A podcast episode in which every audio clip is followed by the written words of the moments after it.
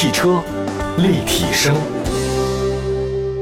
欢迎收听本期的汽车立体声。各位好，我是董斌，大家可以关注我们的官方微信和微博平台啊，都是汽车立体声。同时，我们在各大视频平台当中啊，也有我们的短视频了，很有意思，大家可以多看看它的，给点鼓励哈。我们今天呢说的就是几款新车，我非常喜欢说新车。今天第一款新车呢，就是颜值比较高的啊，颜值即正义这句话真的是没有毛病的。我一直相信这一点，就是一个人不管是男人和女人，他的外表应该就是他的一种生活体现啊。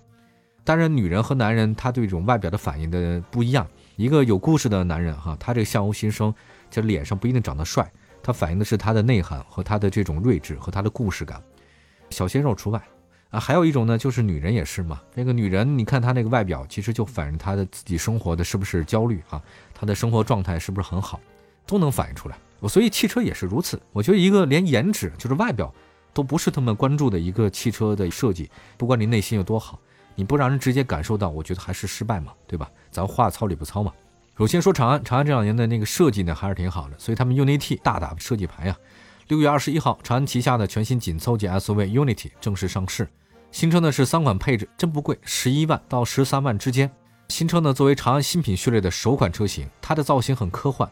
视觉效果很突出，它之前呢还有很多购车的优惠方案，我就不讲了啊，因为这个非常多啊，这个我对这个钱不是很敏感，反正就是零金融啊，什么月供啊，各种各样的，就是让您觉得买车不是负担很重。就说它的最好的外观吧，Unity 这次的外观方面呢，它搞了一个什么呢？叫做无边界的格栅，哎，就是前进气格栅的边界啊，跟整个车融在一起了，就没有感觉出来说这是前进格栅，这是机器盖的，这是前大灯这，它没有搞得这么明晰，融为一体化的一个设计。挺可爱的啊，我觉得还是挺酷的。格栅呢是菱形元素向周围扩展，融为一体。同时呢，新车的两侧灯组呢用类似 S 型的不规则造型的设计，呃，配合发动机盖舱的多条金线啊，提升了整个车的气势，加强了辨识度，我还蛮喜欢的。我这个颜值还确实是比较高。一个进气格栅给你搞了这么多名堂出来，我觉得还是要点赞的。这设计师们应该掉了很多头发才想出来的吧？那再看一下它那个车身侧面，车顶呢经过壁柱之后的话溜下来了。再附一双腰线，感觉就是比较突出嘛。现在大家流行这种溜背的风格，双色车身，隐藏式门把手啊，永远的少年哈。另外内饰方面的话呢，长安一直都做的还不错啊，配置还是比较高的。据说它那个国产的那种 AI 芯片搭载了国内的一种车内场景认知，它有个功能我很感兴趣，就是当那中控屏啊处于熄屏状态，您只要是驾驶者啊注视屏幕一秒钟，屏幕呢马上就会自动亮起了。我这个还比较厉害哈，按我们家里的话来说，这个中间的那个显示屏很有眼力劲儿，你看它一眼一秒亮，这一秒亮当然也有其他内容啊，它也有可以判断你是不是疲劳驾驶啊啊，语音的提醒等等还是可以的。配置方面不讲了，太多了，好的配置极多，尤其是国产的这个车型当中啊，配置甩合资的几条街。它动力方面的话呢，是蓝鲸 NE 1.5T 加蓝鲸七速湿式双离合变速箱。蓝鲸是他们家长安自己的，曾经讲过这个事儿哈，这个不说了。它的发动机的热效率达到百分之四十，满足国六 B 的排放标准。传动方面是七速湿式双离合变速箱，综合传递效果呢是百分之九十四点三。当一个企业开始注重热效率传递的时候呢，证明还是很用心在这个科技的方面的。Unity 隶属于长安旗下的全新系列叫引力，哎，他们自己搞了一个单独的这个系列线。他们这个引力系列线啊，随后这个车呢将会跟 V VV 五领克零一同样定位高端化的品牌进行竞争，也就是说它的竞争对手是领克和 V，摆在长安 UNI-T 前面的压力还是不小的，因为它毕竟是新来的。呃，长城搞了一个 V 了啊，吉利呢搞了一个领克了，你呢也搞了个 UNI-T 了。接下来的话呢，就看看，就看看这三三国杀吧，看看这三国到底谁能杀过谁。其实这几年呢，中国汽车进入到一个新的时代啊，消费者对中国车企的品牌建设呢有很多的要求。长城呢有魏、吉利、领克，奇瑞手里面还有个星途，我记得。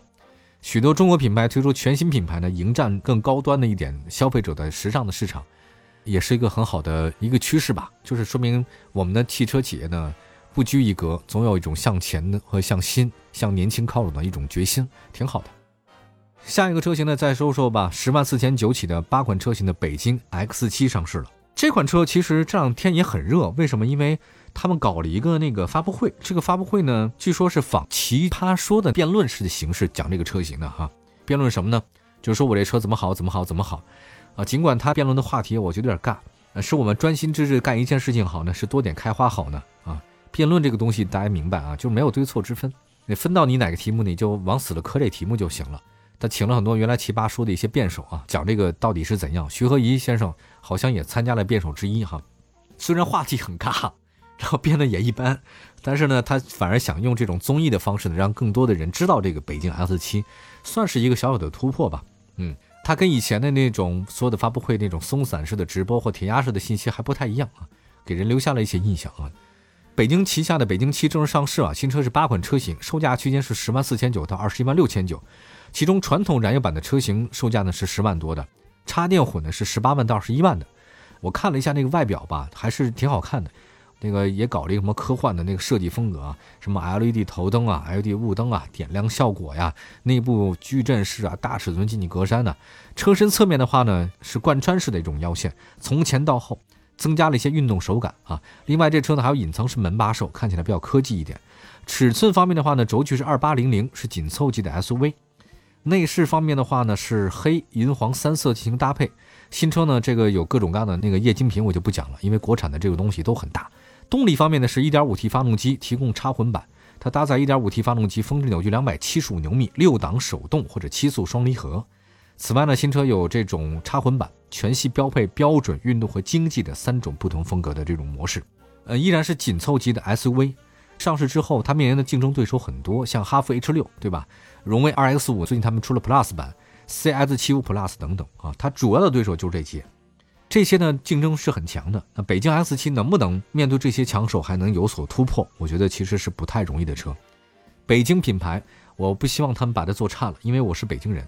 你叫北京，你上海那边还没有一个车叫上海，广州也没有叫广州呢，对不对？所以敢用自己的这个名字做赌注的，他是应该是下了本的，对吧？好吧，我们先休息一下，一会儿再说其他几款车型。这里是汽车立体声，马上回来。汽车立体声，回到节目当中，您现在收听到的是汽车立体声。我们的节目呢，在全国两百多个城市嘛，都有能听到我们节目。网上收听也非常的方便，直接关注我们的官方微信和微博，或在视听平台当中搜“汽车立体声”。我们来看一下今天接下来说的第三个车型吧。第三个车型说说吉利中型的 SUV 豪越上市，七座 SUV 啊。真的，大多数价格都不便宜啊！消费者往往都会选择合资品牌，尤其是二十万以上的购车者，选择合资品牌的可能性更高。但是在自主品牌的 SUV 当中啊，七座里面价格就上不去了，好像一直在十万到十五万之间。我们捋一下哈，现在七座的 SUV 都有哪些？三十万以上的话呢，主要是新能源吧，像那个蔚来 ES 八就是，比亚迪唐 EV、理想 ONE 这个都是啊，这个三十万以上的。另外十五万到二十五万之间的都有哪些呢？哈弗 H 九。长安的 CS 九五、传祺 GS 八，还有荣威的 RX 八，这都是哈。呃，那么再往下呢，应该还有谁啊？就是十到十五万之间的有中华瑞虎八，瑞虎八也算吧，太多车型了。六月二十三号，吉利旗下宣布吉利豪越正式上市，新车推三款车型，售价区间十万三千六到十三万九千六。这是一款中型 SUV 啊，实用性和空间性都主打，也是为了丰富消费者在购买中国品牌中型 SUV 的一个选择。这个是七座专用平台，吉利的 CV 平台打造的，还是吉利家族的这个情形哈，感觉好像它比较憨实的形象，让人觉得这个车是居家的好帮手啊。这个车型的话，轴距大概是二八一五，中型 SUV 的一个尺寸。新车呢配了十八英寸的轮圈，整体来看呢，这是一个主打空间的家用 SUV，因为国产的 SUV 啊，这个空间都比较大。那么后排来看的话呢，新车提供五座和七座两种座椅布局。基本上的第三排呢是比较难坐的，但第二排的座椅呢靠背是不能调节的，它不能往后靠，这个稍微有点遗憾啊。进行前后调节是可以的啊。第三排座椅对成年人来讲的话呢稍微有点低。另外呢，它看后备箱，后备箱是居家旅行的必备嘛啊。第三排和第二排放倒的情况之下，空间还是比较大的。另外它的配置呢也挺多，我就不再讲了啊，什么都有，七七八八的，反正就国产的越来越多好了。全景天窗这个是标配嘛。动力方面的话，搭载吉利 4G18T 的 1.8T 发动机，峰值扭矩300牛米，最大功率184啊，还算可以。匹配吉利自主研发的七速湿式双离合变速箱，满足国六 B 的排放标准。其实吉利到现在为止啊，它真的是为三左右的一个从较小的民营企业，成为现在中国品牌销量第一的一个企业，就是它。而且伴随着 SUV 产品的销量的增长，我觉得他们也不想让长城啊独步天下，也开始发力各种各样的 SUV 的产品啊。它那领克不就是嘛？领克一开始就 SUV。所以七座 SUV 的崛起呢，我觉得他也看到了像汉兰达那种成功啊，吉利开始也想发力，但是你没发现吗？吉利到今天为止，就除了我刚才说的这款车，吉利的中型 SUV 豪越，之前吉利没有任何一个七座 SUV，就是小型 SUV 很多，但没有大的 SUV。去年四月份，当时呢，吉利有一个 SUV 登上工信部那个申报目录嘛，呃，轴距是二八幺五。后来，所以当时我们在想说，吉利是不是要搞这个中大型 SUV 了？果不其然，今年一月份，吉利呢发布了这个该车的官图，被定为豪越。那来看看竞品吧，吉利豪越的竞品的话都有谁呢？一个是传祺 GS 八，还有比亚迪唐的燃油版和瑞虎八跟它是竞争的。它性价比比较高，但是新宝骏推出过 RS 七，可能未来 RS 七会跟豪越之间有一场血拼吧，直面竞争。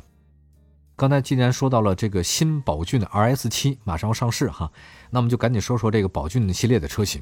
六月二十四号，上汽通用五菱官宣啊，说新宝骏 E 三百、E 三百 Plus 车型的正式的上市了。这个我很喜欢这个车型，特别的可爱啊。新车呢推出六款车型，售价区间是六万四千八到八万四千八。新车定位呢是纯电动的微型车，续航里程三百零五公里，推出两座和三座版本的。这个非常小巧可爱，大家可以去网上搜一下图啊，或者关注一下我们的微信。新宝骏 E 三百和 E 三百 Plus，我这个车型太 Q 了，它这个才叫悬浮式车顶，非对称式的设计哈，挺可爱的。大部分的那个操作可以用语音来完成。另外呢，车身的颜色呢非常多样化，大家可以不同的选择。我喜欢那个蓝色的。另外，它那个新宝骏哈，开发了自己的手机互联系统、远程车控制等等都有。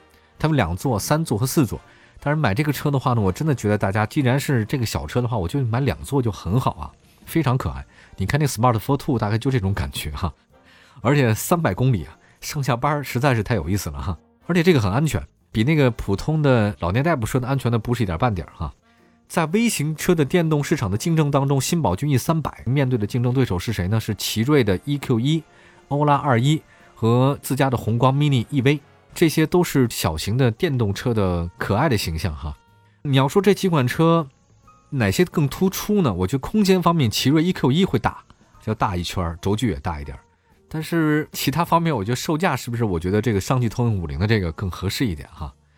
新宝骏 E 三百的外观设计不说了，未来呢一定会有很多人拥趸。我觉得这种小型的微型车挺适合大家在小城镇里面开来开去啊，上下班是很好的。好，我们最后赶紧再说一下运动范儿的新款广汽讴歌 CDX 开始售了。新车会推出 1.5T、2.0混动两款车型，共计是八款，指导区间呢是二十二万九千八到三十四万九千八。它是很运动，我挺喜欢讴歌这个品牌的。这个 CDX 讴歌是一六年推出的首款国产车型，当然这个也是中国专属车型。呃，一八年北京车展上面 CDX 加了混动，那直到今年的三月份呢，新款的 CDX 呢现身了申报市场，它是运动版的 CDX。很漂亮啊！那在这个豪华版的紧凑 SUV 当中，它的竞争对手是宝马 X1、奥迪 Q3 和奔驰的 GLA。另外呢，英菲尼迪旗下有个 QS30，定价上跟 CDX 比较相符，或者说车型上比较一样的啊。讲到这边了，讴歌一直卖的都不太好啊，整个车市确实它显得很小众。但是讴歌这个品牌我是非常喜欢的，呃，也是我可能比较关注的工程师造车这种理念的一个执行者。但很可惜啊，他卖的这个销售的方式方法呢？总是不被人所看好，希望这次把 CDS 中期改款能满足大家对运动化和年轻化的一种需求。好吧，我们先说这些车吧。感谢大家收听我们今天的汽车立体声，祝福所有朋友过得愉快，拥有一个美好的汽车生活。官方微信和微博都是汽车立体声，大家可以找到我们。我们下次再接着聊，拜拜，朋友们，拜拜。